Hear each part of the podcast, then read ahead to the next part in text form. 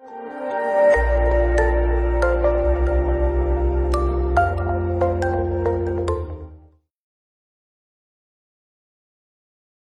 现在呢，我们来看一下最后一个重点章节，也就是刑法分则第八章啊，我们本书的在本书的第十九章贪污贿赂犯罪。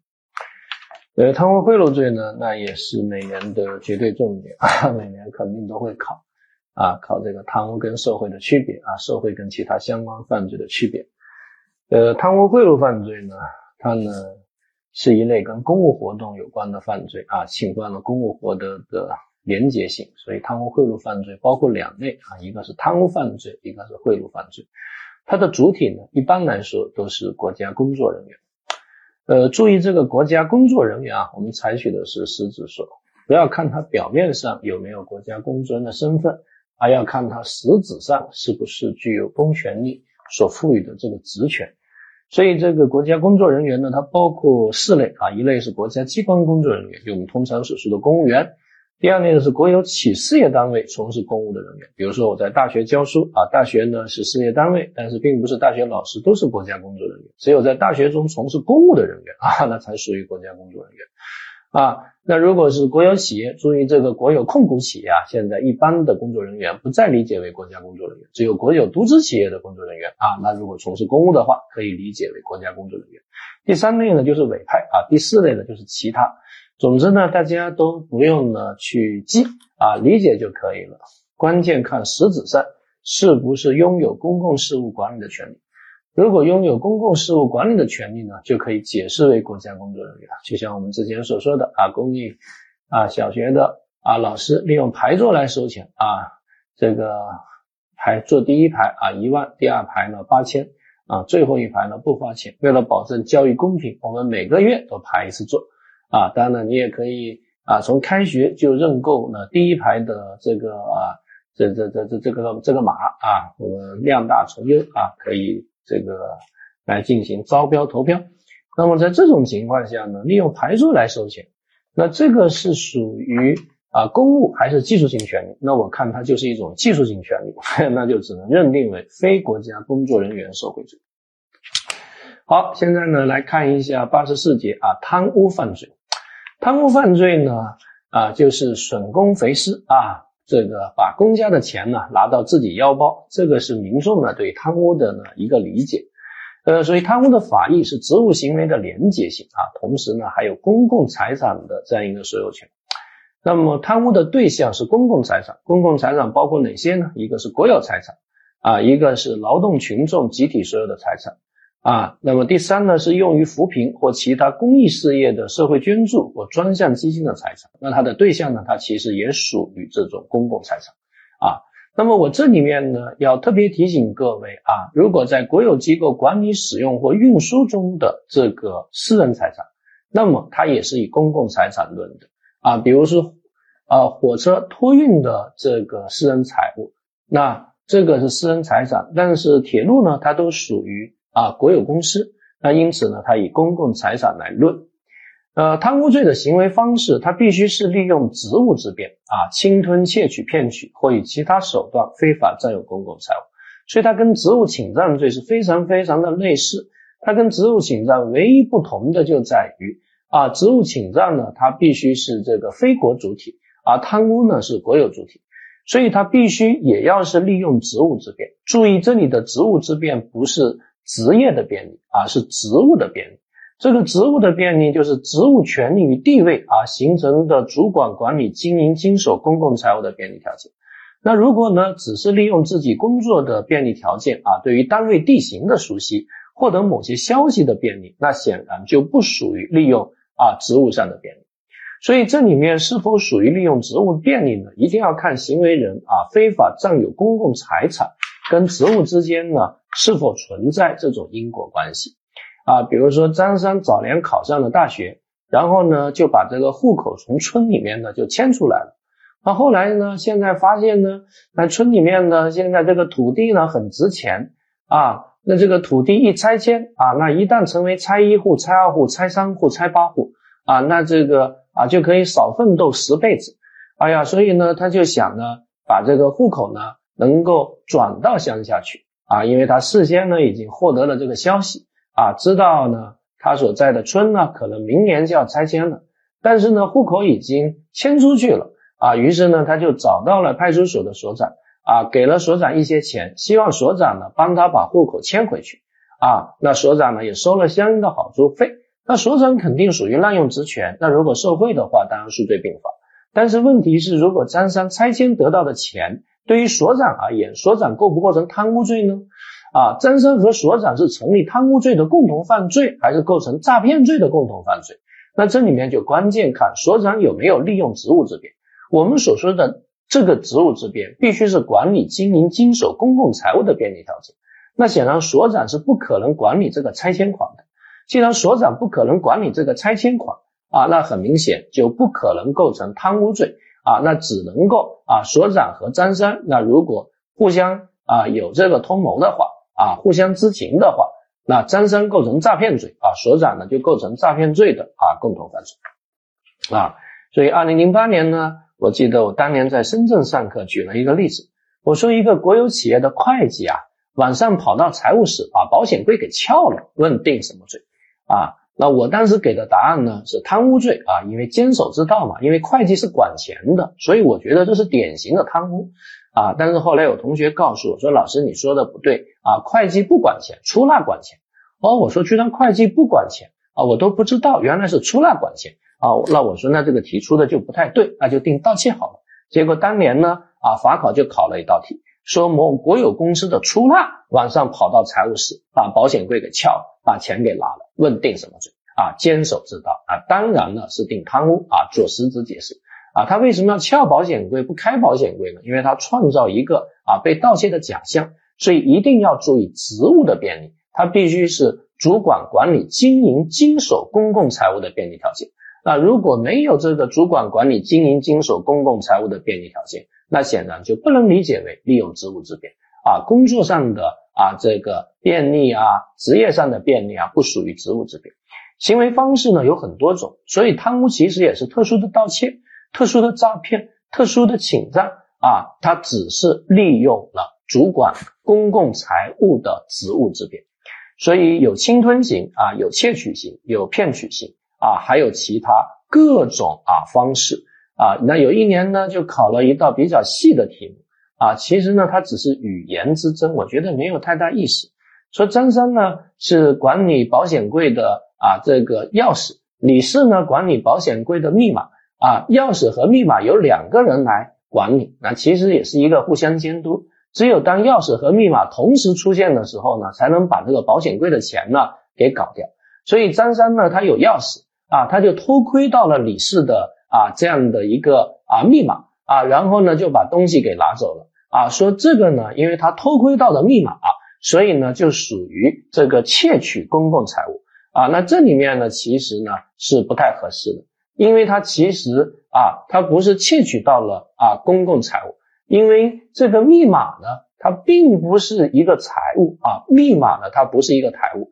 它其实还只是一种侵吞型啊，还只是一种侵吞型，因为这个财物呢在你的管理之下。那其实可以认为你有一个占有权啊，那占有之后产生不法所有，那它其实是一种侵占，所以它其实是一种侵吞性性质，是构成贪污罪的。只是它的行为方式，我们认为这属于一种侵吞型啊。然后另外一道题内掌握密码的人呢，就把那个钥匙给骗过来了，然后把保险柜打开，把钱给拿走了啊。然后题目中说他这属于骗取公共财物。这其实都能做得出来，对吧？首先呢，那个钥匙也不是公共财物，这也不叫骗啊。更何况这其实还是侵吞型，因为你是把你们俩保管的这个财物呢给占为己有。既然是把两个人保管的财物占为己有呢，那么他的行为方式呢就是侵吞型啊。所以呢，这个大家呢是要特别特别啊注意的啊，特别注意。好，本单位呢要遭受财务损失。啊，如果本单位没有遭受财务损失，那自然呢也是不构成贪污罪的。所以这曾经考过一道这个青苗案啊，说土地管理部门的工作人员乙为农民呢多报青苗数，让农民呢从房地产开发商处多领取了二十万元补偿款，自己分了十万块。那很明显，土地管理部门呢，他并不能管这个补偿款啊，更何况呢，土地管理部门也没有遭受财务损失，所以很明显，它不构成贪污罪。这个呢，直接构成诈骗罪，跟我们刚才的拆迁过户案道理是一样的。派出所所长不管钱，土地管理部门呢也不管钱，所以很明显，这个职务之便跟这个钱是没有关系的。而同时，本单位也没有遭受财务损失，所以无论如何呢，也不构成贪污罪。当然，这个财产损失啊，它还可以包括财产性利益的损失。所以有一年呢，应该是二零一三年就考了一道题目啊，说张三是一个国企的老板，他发现这个国企有个很赚钱的活，只要从上家进一批货卖给下家，就能凭空赚四百万啊，所以他就让他老婆呢啊搞了一个公司啊，他老婆搞了一个公司。那老婆成立的这个公司的唯一业务呢，就是啊把这个单给他老婆啊，然后就他老婆从上家进笔货，然后出一下，转手赚四百啊万。问定什么罪？那答案给的就是贪污罪啊，因为他使得单位遭受了一个可期待性利益的损失。本来这四百万是这个单位赚的，现在你让你老婆啊给赚了，不就是可期待性利益的损失吗？但是当时还有一个 C 答案。叫做为亲友啊谋利罪啊，为亲友谋利罪，那其实它也构成为亲友非法牟利罪，但它其实又构成贪污罪，那就想象竞合从一重罪，其实还是贪污罪处罚更重。那正是因为二零一三年在客观题中考过贪污罪，同时出现了为亲友非法牟利罪的这个选项，所以这就是为什么二零一四年的案例分析题其中就有一个小问。啊，问他构不构成为亲友非法牟利罪？很多同学觉得为亲友非法谋利罪这个罪名非常的生僻，的确很生僻。但是因为二零一三年曾经考过，而且曾经引发重大的争议，所以你也不能说它是一个生僻的考点。所以我再次提醒各位，听课是一方面，其实我建议大家，我的课最多听一遍就可以了，不需要听太多遍。最重要是去做真题，真题做三遍，想要不过都很难。当然，你在复习客观题的时候，其实主观题的真题也得给我做啊。你在准备主观题的时候，客观题的真题也要做啊。你不要主客分离，你就真的分离了。我们始终是主客观相统一啊。考主观题来离不开客观题，考客观题离不开主观题，其实内容都是一样，考的都是基础知识啊。好，行为主体，贪污罪的主体呢是国家工作人员和受委托管理国有。财产的人员，那个这个受委托管理国有财产的人员啊，他是受国家机关、国有公司、企事业单位、人民团体啊管理经营国有财产的人员啊，比如像承包啊、租赁啊、临时聘用啊，管理经营国有财产。那么呢，注意这一款它是一个什么规定？来翻到三百八十三页。啊，大家看到三百八十二条这个法条啊，那它总共呢有三款。第一款是国家工作人员利用职务上的便利侵吞、窃取、骗取或以其他手段非法占有公共财物的，是贪污罪啊，对吧？但是第二款是受啊国有机构委托啊，然后把这个钱占为己有的，定贪污。那么第二款，我们认为它是提示性规定还是例外规定？那现在主流观点认为它是一个例外规定。换言之，既然是例外规定，那就是法律创造了一种特殊的规则。这种受委托管理国有财产人员本来不是国家工作人员，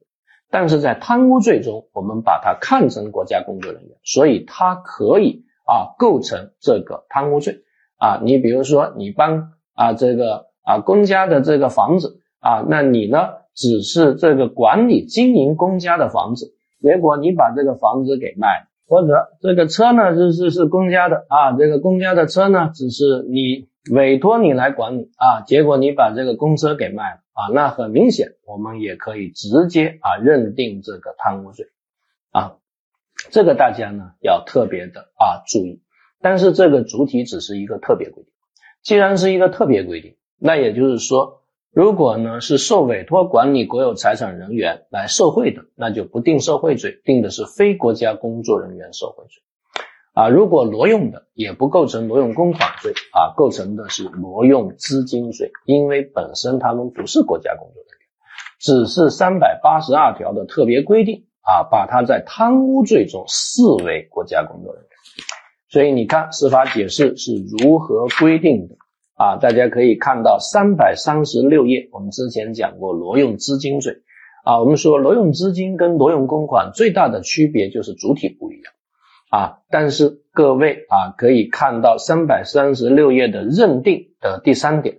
对于受国家机关、国有公司、企事业单位啊委托管理经营国有财产的非国家工作人员，如果利用职务上的便利挪用国有资金归个人使用啊，它不构成挪用公款罪，构成的是挪用资金罪。好，呃，本罪的主观方面是故意，而且一定要有非法占有的意思啊。这个占有它包括排除意识，也包括利用意识。啊，如果把公款给毁了啊，那显然就直接定故意毁坏财物罪啊。所以张三呢，这个过清明的时候啊，他上坟，别人烧冥币啊，他把公款给烧了啊，因为他觉得要烧就烧真的，烧假的一点意思都没有，对吧？你这个上坟啊，还烧个纸钱，那他是欺骗鬼啊！你要烧就烧真钱，要烧就烧真人民币，对吧？这才能表现出一份孝心啊！所以把公家。啊，反正他他管钱嘛，啊，他是出了啊，把公款一百万给烧掉了啊，那问这定啥罪呢？那我看他就只能定故意毁坏财物罪啊，因为他没有非法占有的目的啊，他没有这个利用意识，所以这个大家一定要注意啊。那如果把公款啊来送人啊，那定什么罪？我从公家拿了十万块钱，我来送给领导啊，那送人他有没有排除意识？有，有没有利用意识？有。所以他既构成贪污罪啊，其实又构成行贿罪，那就应当数罪并罚啊。这个呢，各位啊一定要注意啊啊。呃，贪污呢跟挪用最大的区别也在于啊，挪用呢是一种使用型犯罪啊，贪污呢它是一种占有型犯罪，所以挪用这个钱是要还的啊。待会我们会带大家讲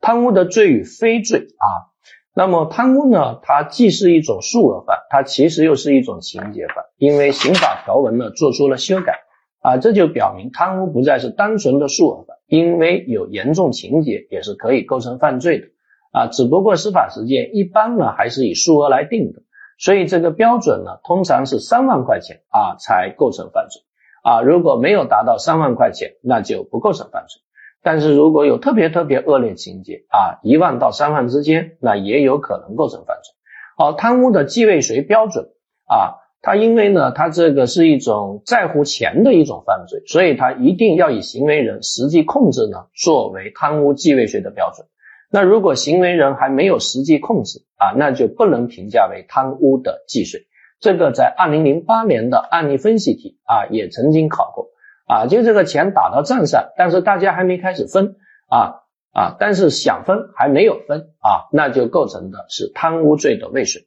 好，贪污罪跟职务侵占罪的区别啊，这个就不用多说，关键看他是国家工作人员还是非国家工作人员啊，是国有主体还是非国主体啊，这个呢，我们之前也讲过很多很多啊，很多遍啊，比如说村官啊，把村里面的钱给搞掉了。那如果是村里的钱，那当然定的是职务侵占罪啊。但村官利用这个代行公务期间，把帮国家保管的钱啊给占为己有，给分掉了，那就直接认定为贪污罪。至于贪污跟盗窃的区别啊，我看呢也没有必要讲啊。我们刚才已经讲过了啊，这个关键看你是不是利用了职务之便。那如果你没有利用职务之便，你只是利用对单位地形的熟悉把。公款给偷了，那就直接认定为盗窃就可以了。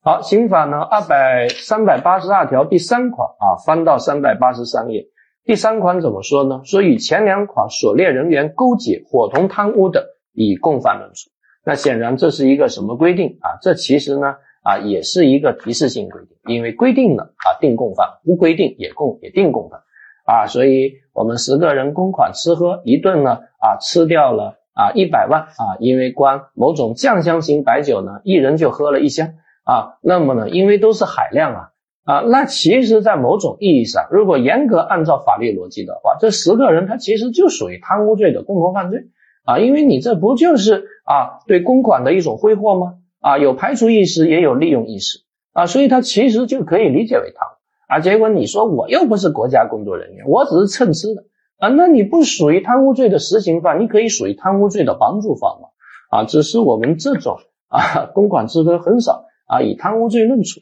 啊。好，那么第二呢啊，那如果啊这个在公司企事业中，非国家工作人员跟国家工作人员勾结啊，分别利用各自的啊职务，那么一个呢是定职务侵占，一个呢是定贪污，那么最后应该定什么罪？之前我们讲过，按照主犯决定说啊，按照主犯决定说。那如果主犯是国家工作人员，全案评价为贪污；如果主犯是非国家工作人员，啊，那全案呢就评价为职务侵占。当然呢，如果无法区分主从犯，啊，那就想象竞合，既构成贪污又构成职务侵占，想象竞合从一重罪，啊，那还是贪污罪处罚会更重一点。好，共同贪污犯罪个人贪污数额的认定，啊，那肯定是遵循共同犯罪的原理，就是部分行为之整体责任。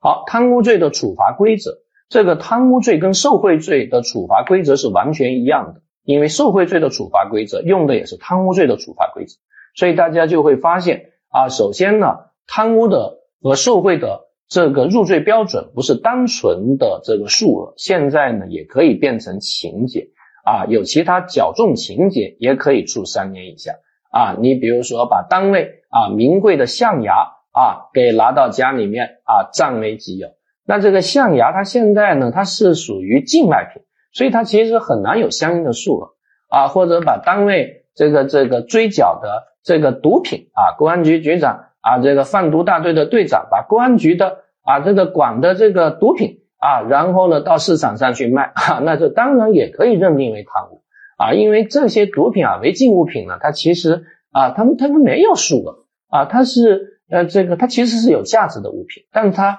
它它它是禁止交易的啊，所以这个啊，请各位注意，就像送领导啊，送了领导一只啊这个啊活的犀牛啊，那你这个活的犀牛，你你你这定啥呀？啊，这个其实也可以认定为受贿，但是呢，它没有数额啊，它可以按照情节呢啊来加以定啊，因为领导喜欢啊喝犀牛血啊，所以干脆啊，我每隔一个月啊给他送一个白犀牛。啊，让他拿着这个吸管啊来抽血喝啊啊！当然，如果领导喜欢喝人血，对吧？啊，你送了个活人啊给领导抽啊，领导给抽成人肉干了啊，那他可能属于故意杀人啊。那因为人呢，他跟动物还是不一样的啊，这个就没有必要认定为受贿。好，呃，而且各位要注意啊，这个法呃，二零一五年的这个修改呢，对于贪污受贿罪的从轻减轻啊。免除的条件呢，也做出了严啊明确的规定啊，各位可以看到划线部分啊，犯第一款在提起公诉前如实供述自己罪行，真诚悔罪，积极退赃，避免减少损害结果的发生啊。如果有第一项规定的情节啊，就是三年以下那一档可以从轻、减轻或免除处罚啊。如果是二十万以下的话啊，因为二十万以下这个呢是处三年以下。那如果有第二项和第三项规定的情形可以从轻处罚啊，那这里面的关键啊，它是退赃啊。如果你没有退赃的话，你再怎么真诚悔罪啊，你的悔罪书写了八百八十页啊，那也不能够叫做悔罪啊。看你有没有悔罪的本质，就看你有没有积极悔罪啊。虽然这里的如实供述啊、真诚悔罪啊、积极退赃啊，它打的都是顿号。但是本质上最重要的还是看你有没有退钱，没有退钱，你别跟我说你在真诚悔罪，没有退钱，你所有的悔罪可能都只是鳄鱼的眼泪。同时增加了终身监禁的条款啊，贪污贿赂也就是牢底坐穿啊，不能够减刑，不能够假释啊，除非你怀孕。啊，除非你侮辱啊孩子，那么不可能被暂于监外执行取保啊，这个保外就医不可能啊，除非你怀孕啊，所以终身监禁的本质就是把牢底坐穿。好，挪用公款罪，挪用公款的主体是国家工作人员啊，我们刚才说过，不包括受委托管理国有财产人员。那挪用公款呢，是自然人犯罪，不包括单位。那因此，这里面有一个非常重要的考点就是单位挪用该当何罪。那大家知道，对于一般的犯罪而言啊，比如说没有这个单位足一一般的犯罪啊，没有规定单位犯罪的，那自然人名义来实施的啊啊，如果以单位的名义来实施的，但是这个犯罪又没有单位犯罪，我们直接追究自然人的刑事责任就可以了。单位领导集体决定去偷东西啊，那单位领导作为自然人，可以构成盗窃罪的共同犯罪。单位领导、股东会集体决定啊，将竞争对手给杀掉啊，那直接认定为故意杀人罪的共同犯罪就可以了。但是有一个例外，这个例外就是挪用公款啊。如果单位领导集体研究决定，把公款挪用给上级单位的领导，因为上级单位的领导儿子要出国。啊，为了单位的利益把公款挪用，按照道理这可以定自然人挪用公款的共同犯罪啊，但问题在于，根据立法解释和规范性文件，我们认为挪用公款只能追逐单位利益，呃，对不起，只能追逐个人利益，不能追逐单位利益。如果追逐单位利益的话，不构成挪用公款罪。如果硬是要定罪的话，可能能够定玩忽职守、滥用职权，但是无论如何不构成挪用公款罪。所以大家抓住挪用公款的本质，必须要追逐个人利益。如果题目给你的信息追逐的是单位利益，那就不构成挪用公款罪。你看这里有如下几个例子：一个是国家机关工作人员甲以个人名义将公款借给。原工作过的国有企业使用，因为他是以个人名义借的，所以显然在追逐个人利益。第二，某县市场监督管理局局长甲以单位名义将公款借给某公司使用，这是以单位名义，而且又没有说追逐了自己的私利，所以他不构成挪用公款罪。而例三。某国有公司总经理甲擅自决定以本公司名义将公款借给某国有事业单位使用，但是他的目的是安排其子在该单位就业，所以显然这也在追求个人的私利，所以认为这个是在追逐个人利益，因此构成挪用公款罪。所以提醒各位注意啊，无论是挪用公款罪还是挪用资金罪，都必须追求个人利益。而不能够追逐单位利益啊！虽然挪用资金没有类似的规定啊，但是我们认为举重以明轻，连重罪挪用公款罪都有一个出罪理由，那就是追逐单位利益可以出罪。那么作为轻罪的挪用资金罪啊，更有一个出罪理由，那就是追逐单位利益啊！因为挪用资金的条文稍微有一个不同，这一个不同在哪呢？就是单位借钱的现象啊，大家可以看到啊，相应的这个条文三三三百三十五页啊，二百七十二条，它其中有一个挪用本单位资金归个人使用或者借贷给他人啊，它这个归个人使用或者借贷给他人，它是用或者给连在一起的。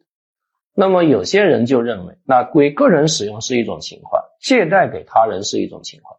所以呢，在非常著名的一个案件，就是原物美集团的老总张文忠案啊，那就是张文忠以单位名义呢啊，把这个公款借给了别人，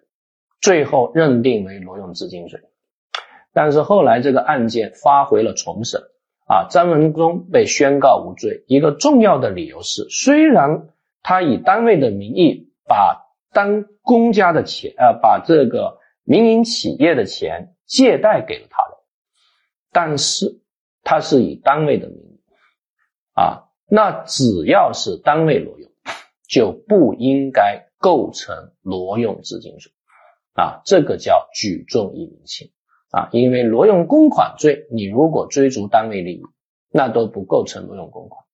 那么挪用资金更应该做这样的理解啊，举重以明轻啊，你可以说这是类推，但这对行为人有利。所以最后对张文忠做出了无罪判决，啊，这个大家要特别的注意。好，挪用公款的客观行为方式啊，那这个公款啊，注意它不包括公物，但是呢，公家的国库券啊、金融凭证这种有价证券是可以解释为公款的。啊，挪用公物不构成犯罪，所以公车私用啊，一般来说是不构成啊挪用公款罪的。但是如果你把公车典当啊，典当换到的钱，然后你挪用，那自然还是可以构成挪用公款罪。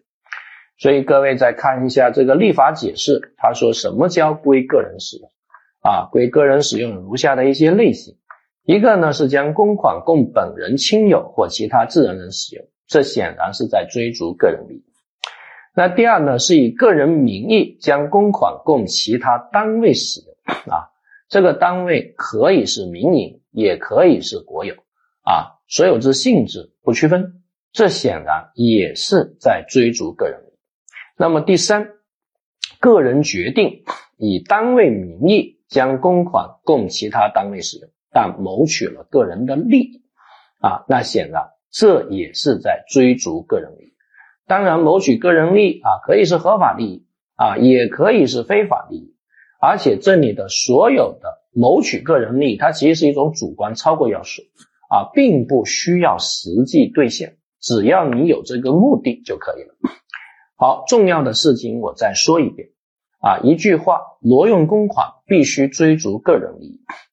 啊，追逐个人利益的效果，既包括行为人与使用人事先约定谋取个人利益而实际未获得的情况啊，也包括虽没有事先约定。但事后取得了个人利益的情况啊，这些都包括。好，挪用公款的行为方式啊，它有三种类型，一种是超期未还型。超期未还型呢，有三个要素，那目的要素是归个人使用，数额要素呢要求数额较大，时间要素呢要求超过三个月未还。盈利活动型啊，那么它只有两个要素，一个呢是从事盈利活动，而且要求数额较大，没有时间条件。而非法活动型只要有目的要素就可以了啊，从事非法活动啊，没有数额要求，也没有时间要求，你只要从事非法活动，你挪用公款，那就构成犯罪，至少在法律上是这么说的。但是司法解释呢，其实还是给了一个入罪标准，认为非法活动型的入罪标准呢是三啊，是这个啊三万块啊，其他两个呢都是五万块。啊，这个大家要特别特别注意。那于是就会出现一个问题：我挪用公款两万块钱啊，归个人使用，超过三个月未还，然后我又挪用公款两万块钱去炒股啊，也超过三个月未还，同时我还挪用公款两万块钱啊去赌博，也超过三个月未还。那大家就会发现啊，单独来看似乎都没有达到入罪标准。但是呢，这三笔钱总共是六万块，其实都属于归个人使用，而且已经达到了五万块钱以上的数额较大的标准，同时也超过三个月没有归还了，那就整体性可以评价为啊超期未还型的挪用公款罪啊，这个大家呢是要特别注意的。那挪用公款的主观心态是故意犯罪，而且目的呢一定要有使用公款的目的。啊，所以经常会有人问，那挪啊未用怎么处理？挪尔未用也是挪用公款的计税啊，因为归个人使用，它只是一个目的，这个目的并不需要实际兑现。啊，所以大家看一下挪用公款的认定。啊，第一呢是挪用公款归还个人欠款性质的认定。啊，那关键看你借钱的原因来看你是属于超期未还型、盈利活动型还是非法活动型。比如说我借钱买房，买房为了自住啊，那现在还不清了，只能拿公款啊去还钱，那这个呢就属于超期未还型啊，必须要遵循三个要素啊，时间要素要超过三个月未还。但是我借钱买房，这个买房是为了投资啊，是为了赚更多的钱，那这个买房其实就不是个人使用型啊，就不是超期未还型，那就属于盈利活动型啊，那就不需要遵循这个时间要素，只要有目的要素啊，盈利活动。啊，同时呢有数额要求，数额较大就可以了。挪用公款后尚未投入实际使用性质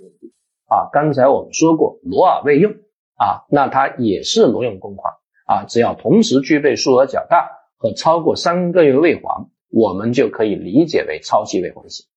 挪用公款转化为贪污的认定那这里的关键就看这个钱到底想不想还，有没有非法占有的目的。但是所有的人被抓都会说想还，只是我后来还不起。那么在这种情况中怎么办呢？那就要进行推定。所以司法解释呢给了一些推定的方法。那第一是行为人携带挪用公款潜逃的，那对于携带部分就定贪污罪。当然没有携带部分，那还是挪用公款，那就数罪并罚好了。那么第二。行为人挪用公款后，采取虚假的发票凭占，销毁了有关的账本，使挪用公款已经很难在账反映出来了。啊，既然账都已经平了，那么它就是一种掩饰的手段，不想还钱了啊，那就直接定贪污罪。那第三啊，行为人截取单位收入不就账。啊，非法占有，使所占有的公款难以在单位财务账目上反映出来，而且没有归还的行为，那显然也是不想还，有推定为贪污罪。啊，第四，有证据证明行为人有能力归还所挪用公款，但拒不归还，并隐瞒挪用公款的去向，啊，这在经验法则中也足以证明你不想还，那就认定为贪污罪。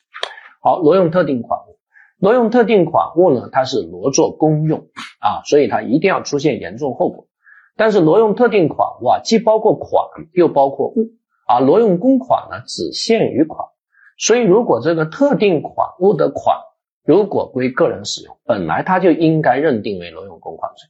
但如果挪用特定款物的物归个人使用，是因为这个法律的特别规定啊，使得它构成了挪用公款罪。所以这个条款我们说过，它其实既是提示性规定啊，又是例外规定啊，既是注意规定，又是理智规定。啊，提示性规定就是注意规定啊，理智规定呢就是特别规定啊，这个大家呢要特别特别注意啊。比如张三啊，这个是管救灾车的啊，所有的啊幺二零的急救车他都管啊，结果女儿结婚啊，一百多辆啊这个奔驰牌的幺二零急救车啊，这个还是很有面子啊啊，整个城市的幺二零急救车都用于参加女儿的婚礼啊，导致整个城市的幺二零停运。啊，那么这呢，有可能就可以定挪用特定款。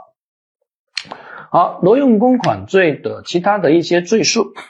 啊，如果挪用公款进行非法活动啊，比如挪用公款从事走私，挪用公款从事贩毒啊，数行为数法益，本来就要数罪并罚。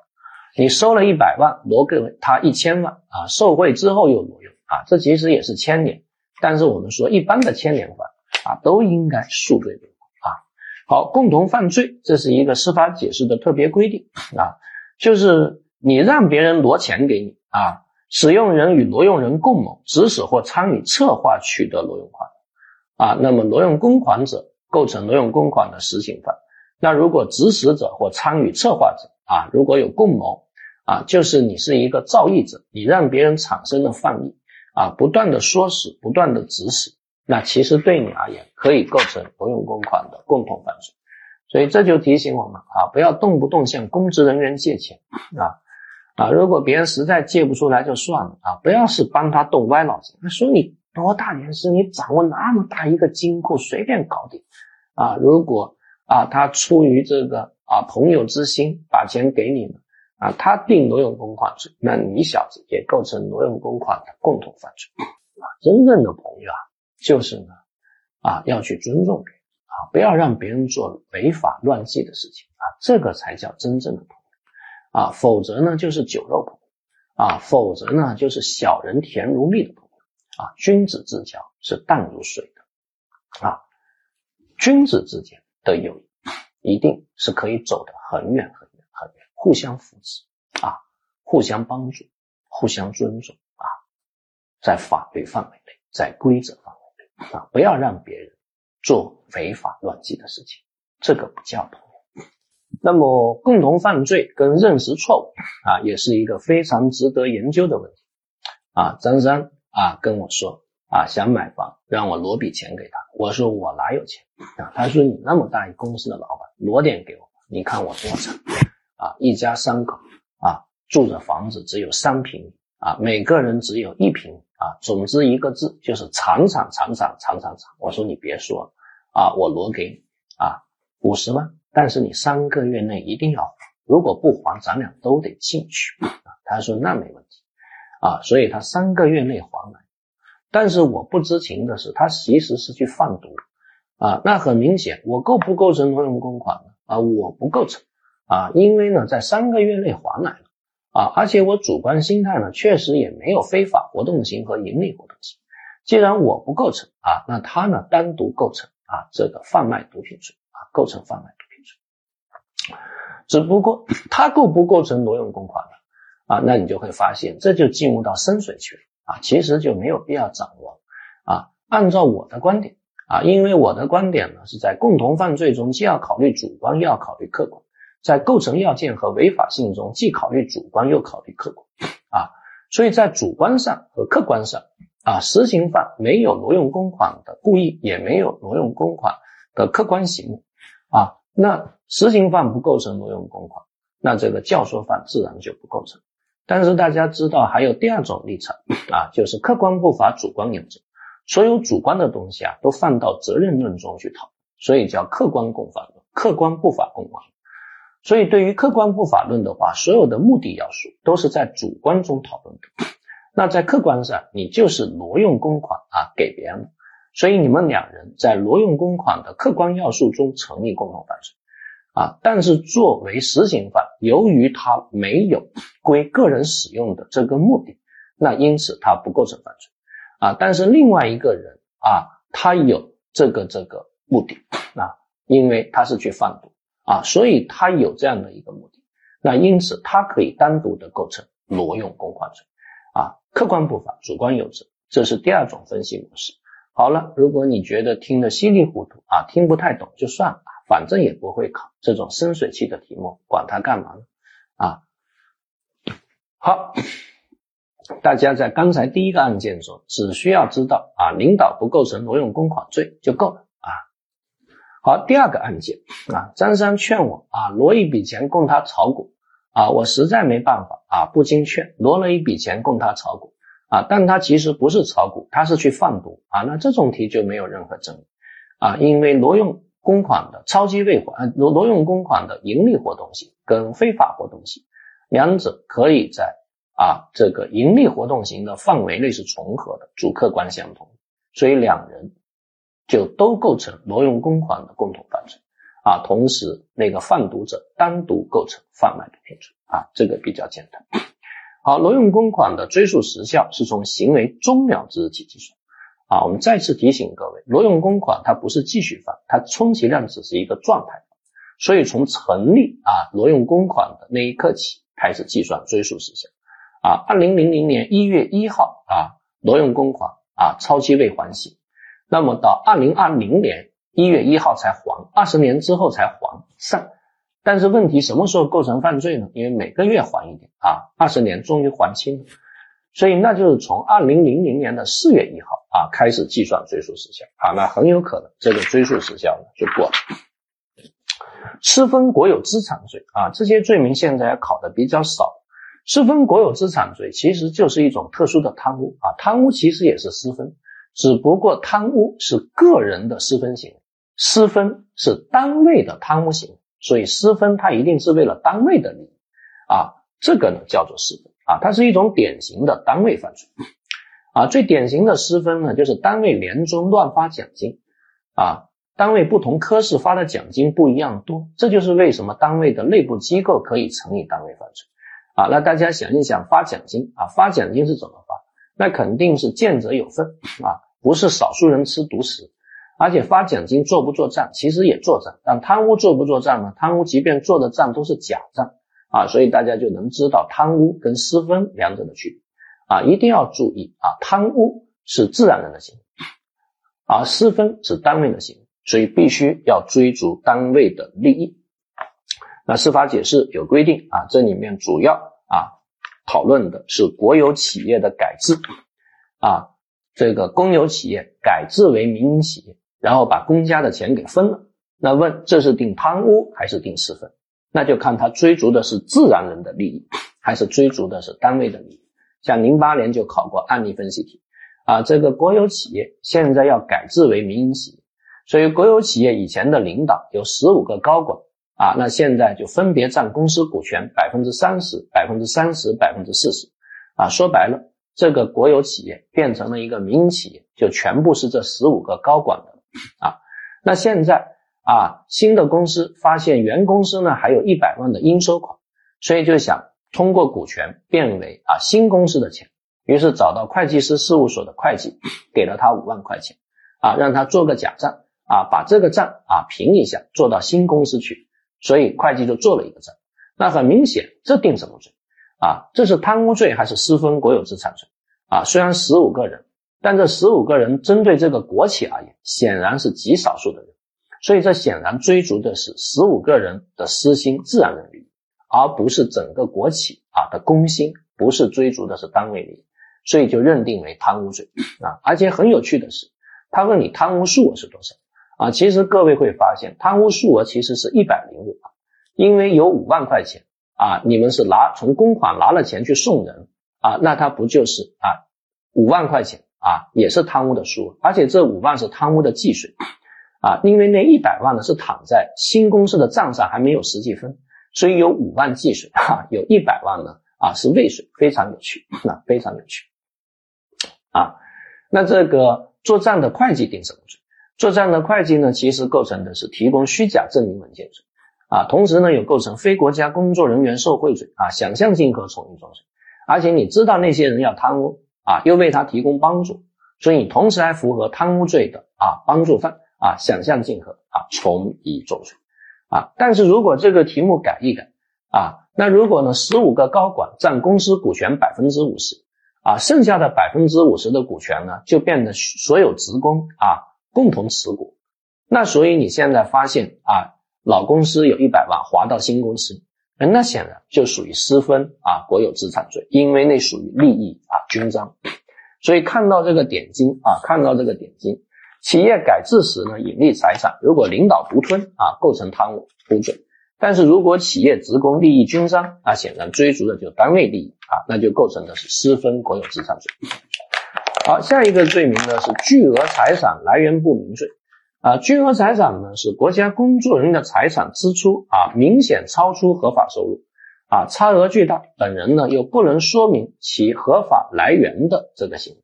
这其实是一种兜底罪啊，就是呢没有证据证明你受贿，但是呢你的钱实在太多了，说明不了合法来源，